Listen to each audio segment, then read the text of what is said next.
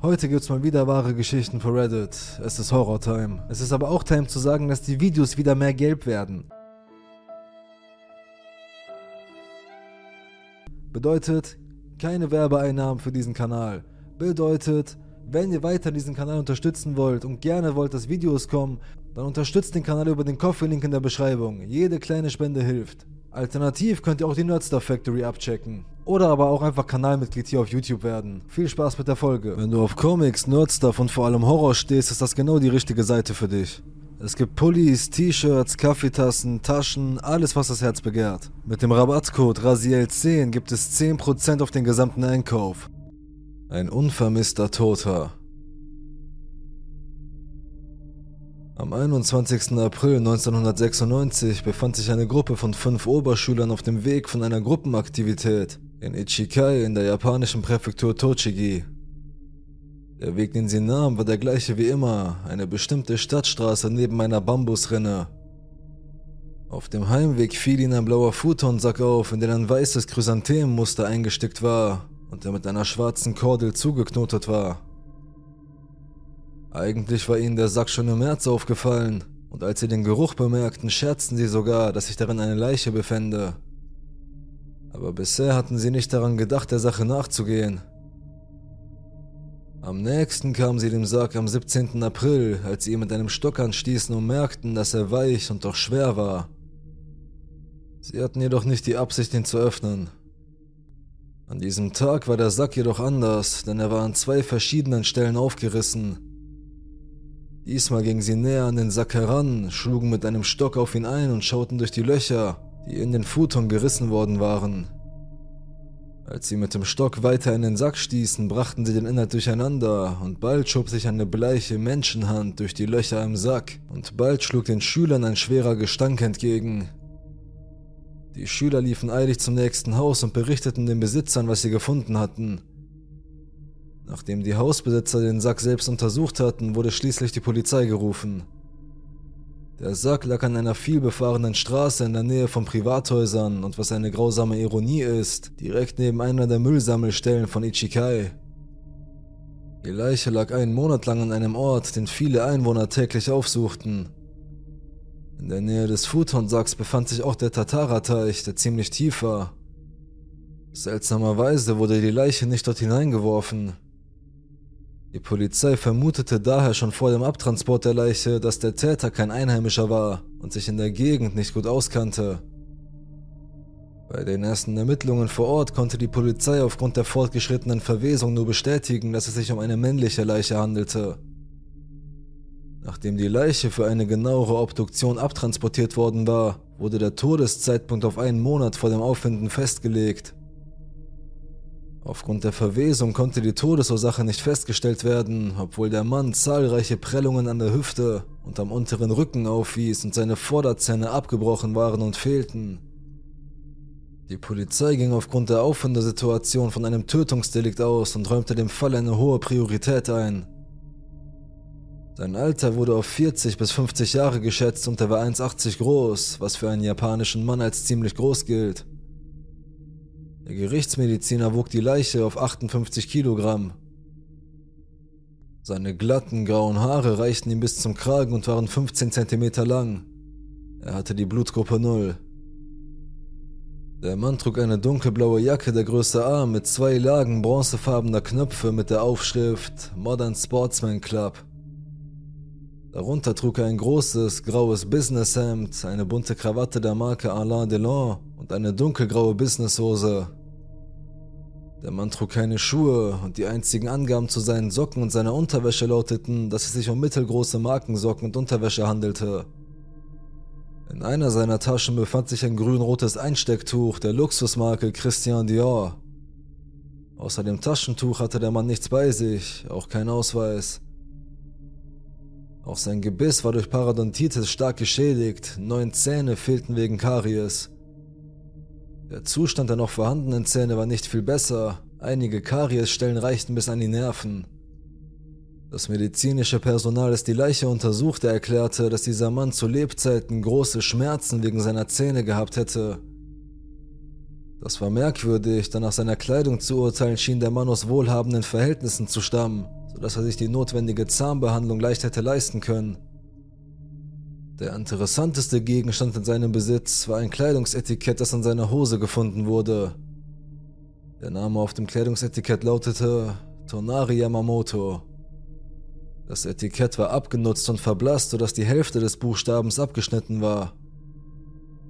Aber das hätte keinen Unterschied gemacht, wenn dieser Name nicht zu seiner Identifizierung beigetragen hätte. Im Gegenteil, es machte alles nur noch verwirrender. Die Polizei befragte die Einwohner von Ichikai, der nächstgelegenen Stadt, in der Hoffnung, dass sie den Toten kannten. Keiner der Bewohner konnte den Mann identifizieren, aber sie sagten der Polizei, dass der Sack seit Ende März in dem Bambushain gelegen habe. Ansonsten wusste niemand etwas. Nicht einmal die Kleidung war wieder zu erkennen. Und da weder DNA an der Leiche noch Fingerabdrücke auf der Tasche gefunden wurden, wurde der Fall fast sofort zu den Akten gelegt.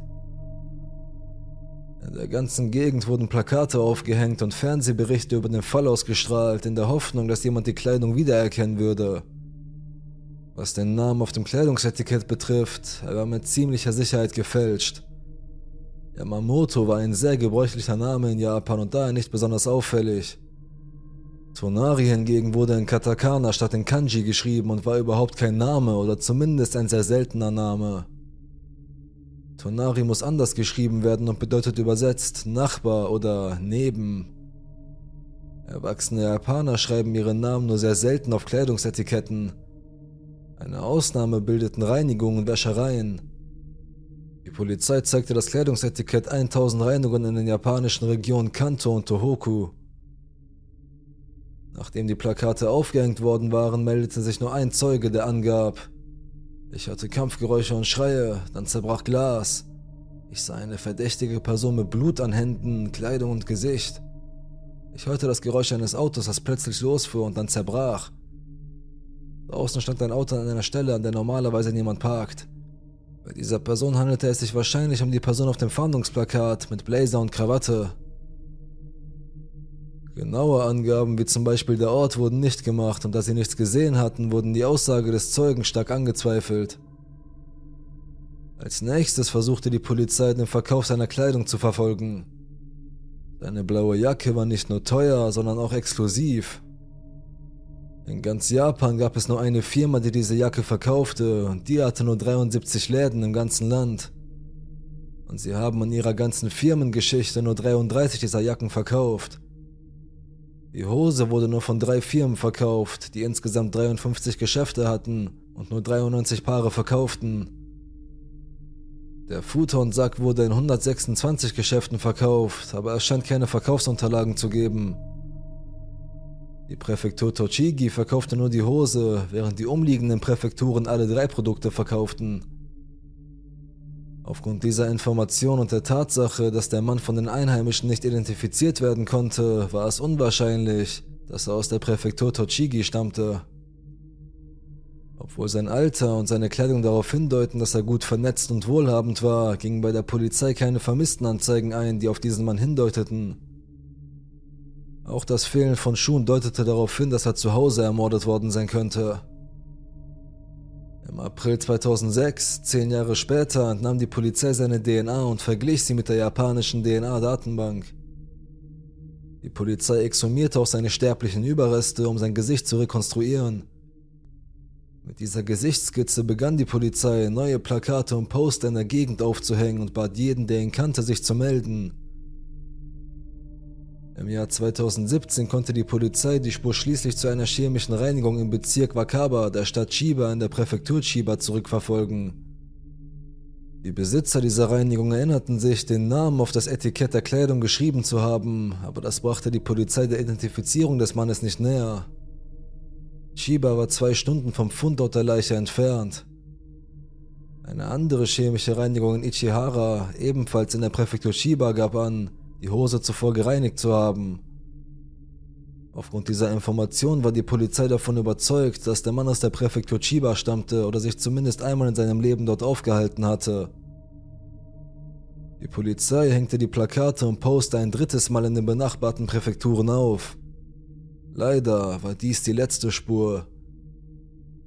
Der Mann, der aufgrund des Etiketts auf seiner Kleidung als Tonari Yamamoto identifiziert wurde, bleibt unbekannt.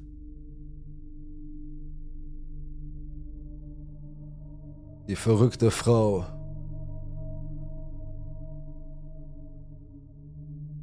Diese Geschichte ist etwa fünf Tage her. Ich bin immer noch erschüttert.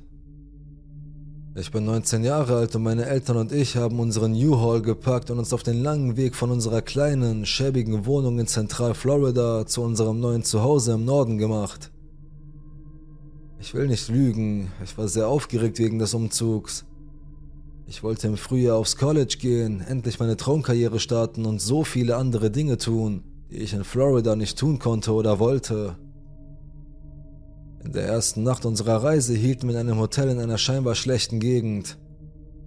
Es war ein bisschen unheimlich, weil es direkt vor einer stillgelegten Tankstelle lag, die mit Schildern und Graffiti übersät war.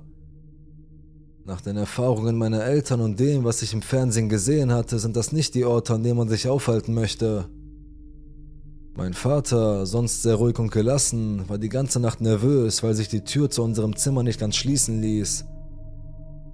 Wir mussten einen der Hotelstühle an die Tür lehnen und den Riegel betätigen, um überhaupt ein bisschen Komfort zu haben. Ich dachte, viel schlimmer kann es nicht werden, aber ich hatte mich getäuscht. In der zweiten Nacht hielten wir in einer kleinen Stadt in North Carolina. Wir hatten unsere zwei Katzen dabei, also mussten wir ein haustierfreundliches Hotel finden. Wir fanden eines und buchten ein Zimmer für die Nacht. Während meine Eltern dafür sorgten, dass nichts im U-Haul verrutschte, saß ich bei meinem kleinen Kumpel auf dem Beifahrersitz des Autos meiner Mutter und versuchte ihn zu beruhigen. Er schien noch aufgeregter als sonst. Etwa eine halbe Stunde nachdem wir auf dem Parkplatz angekommen waren, schnappten wir uns die Katzen und unsere wichtigsten Sachen. Die Emotionen kochten hoch und wir waren alle nervös, weil wir in den nächsten ein bis zwei Tagen, je nachdem wie viel Schlaf wir bekamen, in unser neues Zuhause einziehen wollten. Wir luden unsere Sachen in einen Wagen und näherten uns der Seitentür des Hotels. Meine Mutter zog die Schlüsselkarte heraus und es dauerte eine Weile, bis die Tür endlich aufging, aber in dem Moment, als wir es klicken hörten, fing eine Frau an uns anzuschreien. Wir schauten alle auf und sahen, wie sie verzweifelt auf uns zurannte. Ihre Stimme klang verzweifelt und die Panik in ihrer Stimme jagt mir immer noch einen Schauer über den Rücken, wenn ich daran denke.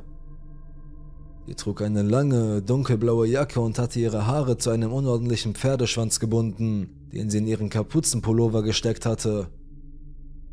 Sie sah entweder sehr müde aus, als hätte sie ein Jahr lang nicht geschlafen, oder sie hatte etwas Schreckliches durchgemacht. Sie keuchte und murmelte. Wählt den Notruf. Mit dem Baby stimmt etwas nicht. Es war kein Kind bei ihr und wir sahen auch keine Kinder in der Nähe. Mein erster Gedanke war, dass vielleicht ein Kind in der Nähe schwer verletzt war oder dass es einen Autounfall gegeben hatte, aber wir waren zu sehr mit dem Entladen beschäftigt, um den Aufprall zu hören. Die Frau drängte uns immer wieder, den Notruf anzurufen, aber meine Mutter sagte, sie habe ihr Handy nicht dabei. Ich trage meins immer bei mir und da ich ein guter Mensch bin, bot ich ihr an, für sie anzurufen. Aber in dem Moment, in dem ich mein Handy herausholte, riss es mir mein Vater aus der Hand. Die Dame sagte, es ist wirklich schlimm. Sie müssen kommen und es sich ansehen. Meine Mutter sagte ihr, dass sie nicht kommen wolle und dass wir ins Haus gehen sollten, damit die Dame zur Rezeption gehen und Hilfe holen könne. Zuerst schrie sie, Nein, ich brauche deren Hilfe nicht, ich brauche eure Hilfe. Aber meine Mutter bestand darauf, dass wir reingehen sollten. Da fing mein kleiner Kumpel an zu winseln und klammerte sich an seiner Transportbox fest, um entweder herauszukommen oder die Dame anzugreifen. Mein Kleiner sieht aus wie ein süßes Fellknäuel, aber wenn er provoziert wird, ist er eine Kratzmaschine. Die Dame warf einen Blick auf ihn und versuchte ihn zu packen, indem sie sagte, ja, ja, bringen wir die Babys rein. Diesmal klang sie, als stünde sie unter Drogen oder hätte böse Absichten. Ich schnappte mir meinen Kater, bevor sie ihn anfassen konnte, und wir brachten sie zur Rezeption, wo sie dem Hotelangestellten dieselbe Geschichte erzählte wie uns. Der Hotelangestellte versuchte sie zu beruhigen und während die Dame abgelenkt war, gingen meine Eltern und ich zum Aufzug und gingen hinein. Als ich in die Lobby zurückblickte, sah ich, wie die Frau uns mit wütenden Augen anstarrte. Dann stürmte sie auf uns zu und bevor ich reagieren konnte, schob meine Mutter mich und mein pelziges Baby in den Aufzug und stellte sich schützend vor mich. Ich konnte sehen, wie die Frau immer noch auf uns zurannte, als sich der Aufzug schloss.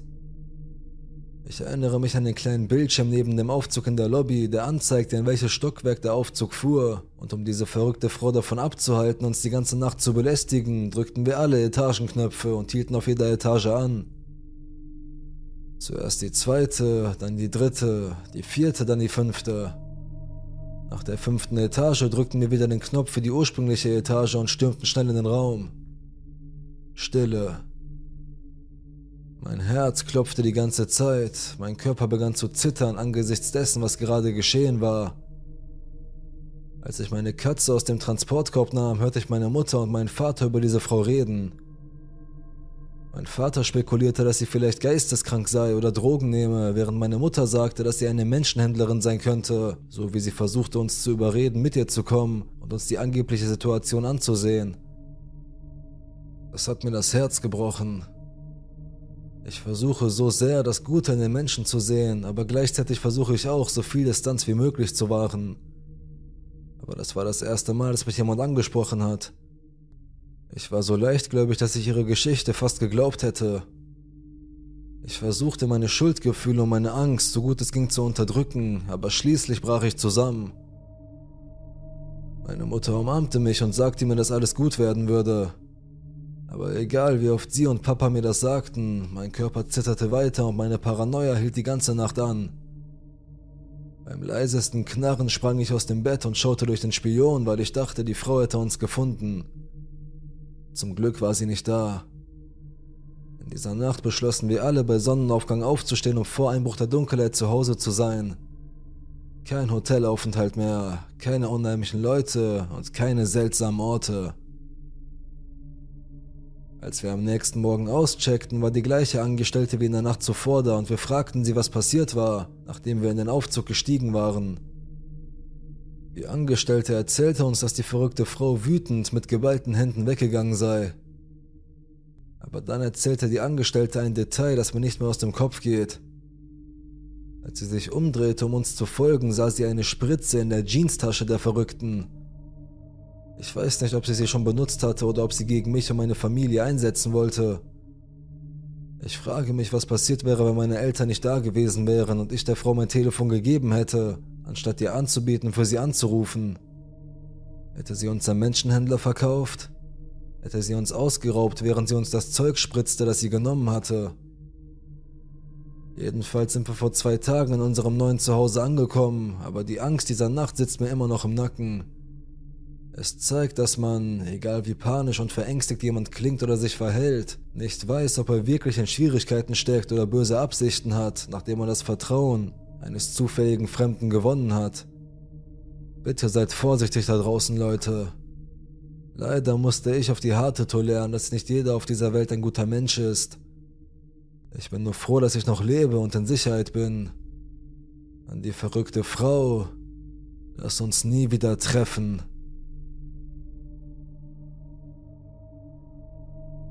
Das Etagenbett.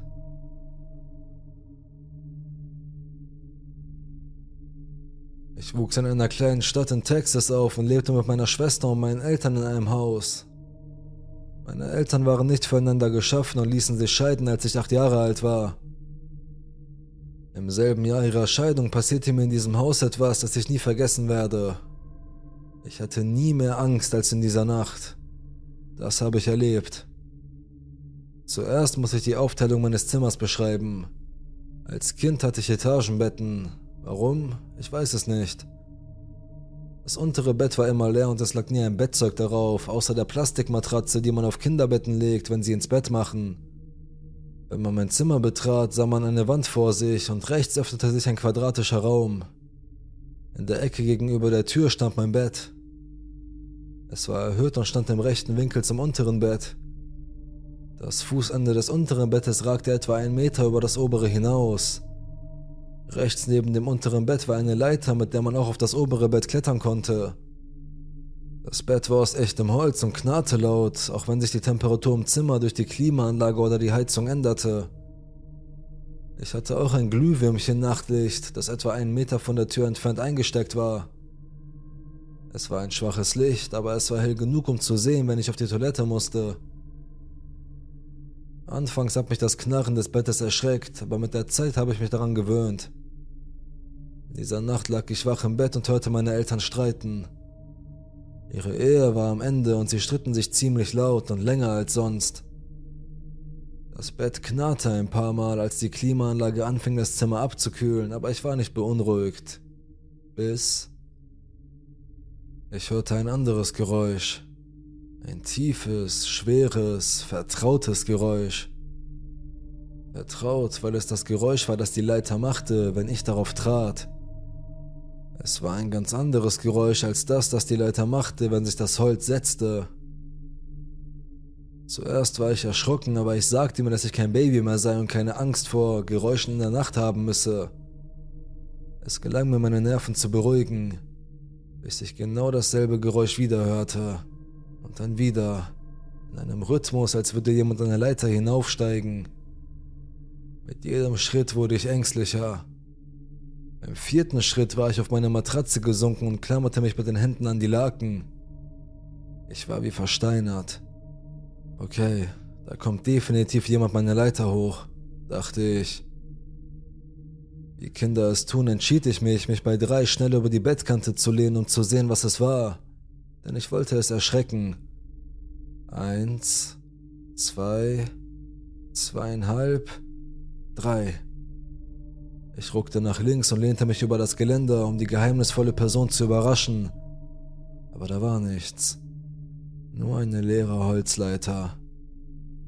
Ich rüttelte an der Leiter in der Annahme, dass ich nur das Holz gesetzt hatte und vergewisserte mich, dass alle Knarren heraus waren. So, dachte ich und nahm an, dass ich das Problem ganz allein gelöst hatte. Wie ein großer Junge. Als ich dort lag und darüber nachdachte, was passiert war, dachte ich, Nein, ich weiß, was ich gehört habe, und das waren keine gewöhnlichen Geräusche. Ich bin kein Angsthase. Ich klammerte mich an mein Bett und hatte Angst, mich zu bewegen. Irgendetwas ist mit mir hier drin, flüsterte ich. Meine Eltern stritten immer noch. Ich beschloss mich auf das zu konzentrieren, was sie sagten und nicht auf das, was in meinem Zimmer geschah, um es zu ignorieren oder zu vermeiden. Als ob ich diese Präsenz nicht ignorieren könnte, hörte ich ein weiteres Geräusch. Ein anderes, lautes, deutliches Geräusch. Das Geräusch von jemandem, der aufstand, der sich hinlegte oder auf andere Weise sein Gewicht auf das unterste Bett legte. Die Sprungfedern auf diesen Betten waren alt genug, um das Geräusch zu machen, das sie machen, wenn sie sich verformen. Und da sie auf Holzrahmen lagen, wurde das Geräusch noch verstärkt. In diesem Geräusch gab es keinen Zweifel. Ich wusste, was ich hörte, und man konnte es nicht verwechseln oder sich etwas vormachen. Diesmal lehnte ich mich ängstlich nach links, um über die Seite des Geländers zu spähen, so nah wie möglich an der Matratze. Normalerweise, wenn ich über die Seite auf das untere Bett schaute, beleuchtete das Nachtlicht die Plastikabdeckung so weit, dass ich sehen konnte, dass sie weiß, undurchsichtig war und keine anderen Farben oder Schattierungen aufwies. Einfach gleichmäßig weiß. Wenn etwas auf dem Bett lag, warf das Nachtlicht einen Schatten des Gegenstandes auf einen Teil der Matratze. Als ich über das Geländer spähte, um zu sehen, was ich gehört hatte, sah ich, dass der Matratzenbezug ganz weiß war. Bis auf zwei große dunkle Flecken. Zwei Schatten, die direkt nebeneinander lagen. Aber es lagen keine Kleider oder Spielsachen auf dem Bett. Diese zwei Schatten hatten eine klare Form. Es waren Füße, man konnte sehen, dass der Matratzenbezug in die Matratze eingedrückt war. Deutlich mit Wellen und Falten im Bezug, wo er gedehnt worden war. Es gab absolut keine Erklärung für das, was ich sah. Ich war wie gelähmt. Ich sprang so weit wie möglich zurück in die Ecke meines Bettes, an die Wand in der hintersten Ecke meines Zimmers, die Knie an die Brust gepresst. Meine Arme umklammerten meine Knie, ich schrie aus Leibeskräften. Ich zitterte vor Angst. Innerhalb von Sekunden hatten meine Eltern ihren Streit beendet, stürmten zur Tür und knipsten das Licht an. Sie fragten mich immer wieder, was passiert sei, aber ich wollte es nicht sagen. Das gelauscht, würde es zurückkommen und mich holen, wenn ich es erzählte. Ich sagte nichts über das Geschehene und weinte und zitterte unkontrolliert weiter. Den Rest der Nacht schlief ich in ihrem Bett. Am nächsten Morgen fragten sie mich wieder, was passiert war. Ich erklärte ihnen, dass ich nur wollte, dass sie aufhören zu streiten, weil ich Angst hatte, dass, was auch immer es war, zurückkommen und mich holen würde. Ich hatte noch nie in meinem Leben so viel Angst und ich werde dieses Jahr 40. Es war so real. Es gab keinen Zweifel an dem, was ich sah und hörte. Hätte es eine Erklärung für das Geschehene gegeben, hätte ich es sicher einfach vergessen. Jahre später, als ich in meinen Zwanzigern war, fragte ich meine Mutter, ob sie sich an diese Nacht erinnere. Ich erzählte ihr, dass ich weinend und zitternd nach ihr geschrien hatte und nichts sagen wollte. Sie schaute mich an und sagte, ja, ich erinnere mich. Als du geschrien hast, dachten wir wirklich, jemand wäre eingebrochen und hätte dich erstochen. Ich weiß, das ist schrecklich, aber so hast du dich angehört. Obwohl ich mich nicht daran erinnern konnte, sagte sie, dass mein Vater seine Pistole mit ins Zimmer gebracht hatte. Ich erklärte ihr, was in dieser Nacht wirklich passiert war. Sie schaute mich die ganze Zeit mit großen Augen an. Mir sind in diesem Haus auch zwei verschiedene Dinge passiert. Dann erzählte sie mir eine Geschichte, wie sie unser Mittagessen für die Schule vorbereitet hat und das Brot auf den Boden gefallen ist, als sie sich umgedreht hat, um etwas aus dem Kühlschrank zu holen. Die andere Geschichte glaubte ich ja nicht, denn sie erinnerte mich an einen Film, den ich einmal gesehen hatte, in dem die Stühle im Esszimmer mehrmals auf dem Tisch hin und her gerückt wurden. Vielleicht ist es wahr, aber ich spürte einfach nicht dieselbe Energie von ihr wie bei der ersten Geschichte, als sie leidenschaftlich und selbstbewusst wirkte. Beide Geschichten könnten erfunden sein, weil meine Mutter seltsam ist, aber ich habe keinen Zweifel daran, was in dieser Nacht in meinem Zimmer geschah. Ich werde es nie vergessen. Die Zeitkapsel.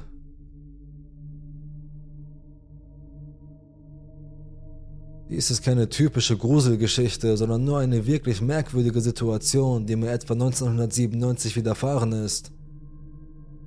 Ende der 90er und Anfang der 2000er Jahre arbeitete ich im Traumabereich. Ich war Leiter eines Teams, von dem man nie etwas sieht oder hört, aber wir gingen in Häuser, Gebäude oder Strukturen nach Morden, Selbstmorden, Unfalltoten und ähnlichen Situationen.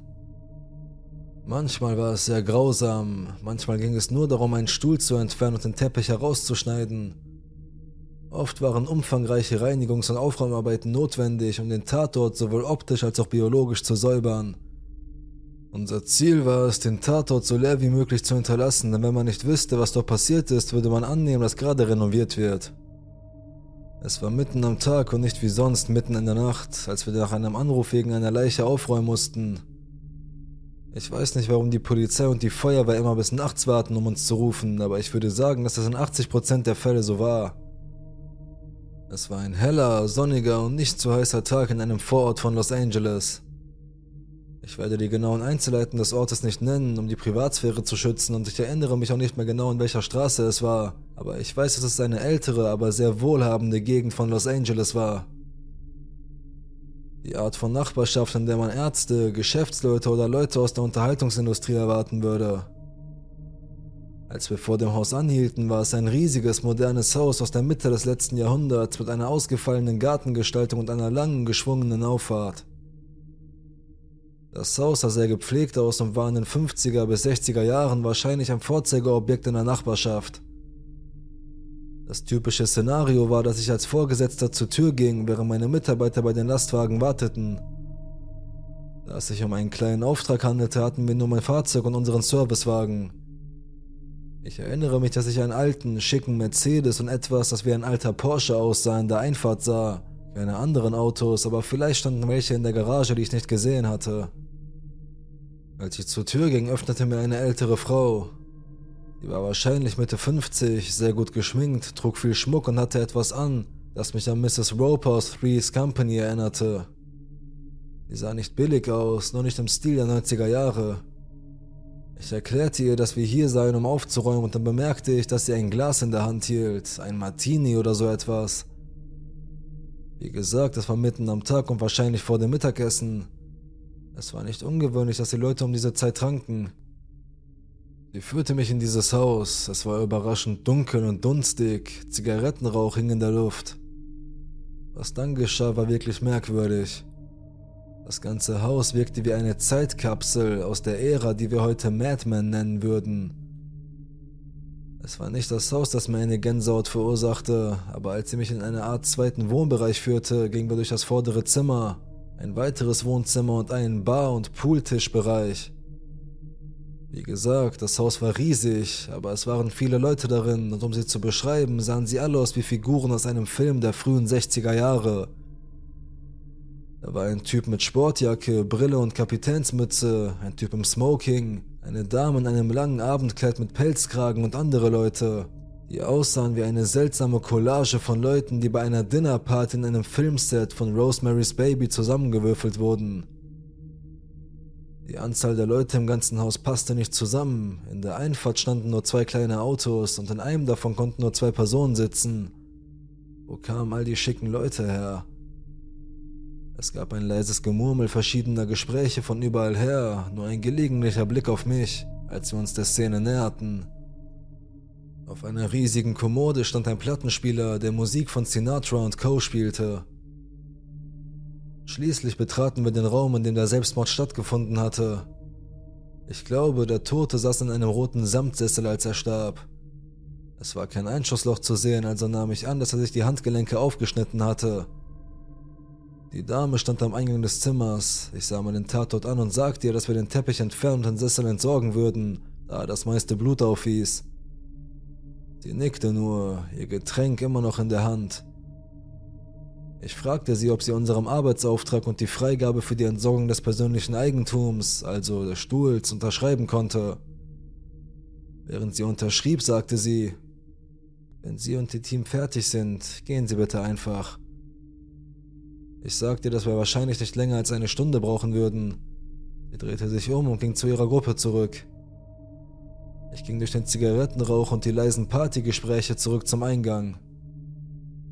Ich ging zu meinem Truck und zu meinen Leuten und sagte ihnen, dass es hier unheimlich war, dass da drin eine verdammte Party stattfand und dass sich alle in Schale geworfen hatten. Ich führte mein Team zurück in den Raum und sie fingen an, die Stühle einzupacken und den alten blauen Teppich herauszuschneiden. Die schwarzen Flecken waren dort, wo das Blut heruntergetropft war, und am Ende haben wir nur die Hälfte des Teppichs herausgeschnitten und einen geraden Schnitt quer durch den Raum gemacht, um zu vermeiden, dass wir viele große, alte Möbelstücke bewegen mussten. Wir haben nie herausgefunden, wer Selbstmord begangen hat, aber ich vermutete, dass es der Ehemann der Dame war. Als wir mit der Arbeit fertig waren, blieb ich im Zimmer, um die letzten Fotos zu machen, wie es unser Protokoll vorsah, um vorher-nachher Fotos zu machen. Ich überlegte, ob ich zu der Dame des Hauses gehen sollte, um ihr zu sagen, dass wir fertig waren, obwohl ich das Gefühl hatte, dass wir nur das Nötigste machen und dann gehen sollten, um sie nicht zu stören. Nichtsdestotrotz wollte ich ihr eine Bestätigung geben. Als ich dann langsam wieder durch den Festsaal ging, fiel mir auf, dass niemand mit mir Blickkontakt aufnahm oder auch nur meine Anwesenheit bemerkte. Man sollte meinen, wenn alle Anwesenden von dem Todesfall gewusst hätten, wäre es zu Gesprächen oder zumindest zu Interesse gekommen. Ich ging zur Eingangstür, drehte mich um, um die in einer Zeitkapsel gefangene Party zu betrachten und schloss die massive Eingangstür hinter mir. Als ich wegging, konnte ich mir nicht den Gedanken verbieten, was für ein seltsamer Tag, so hell und sonnig draußen. Ich fragte mich, wie viele Leute wussten, dass wir gerade die Überreste der letzten Momente von jemandem auf der Erde weggeräumt hatten.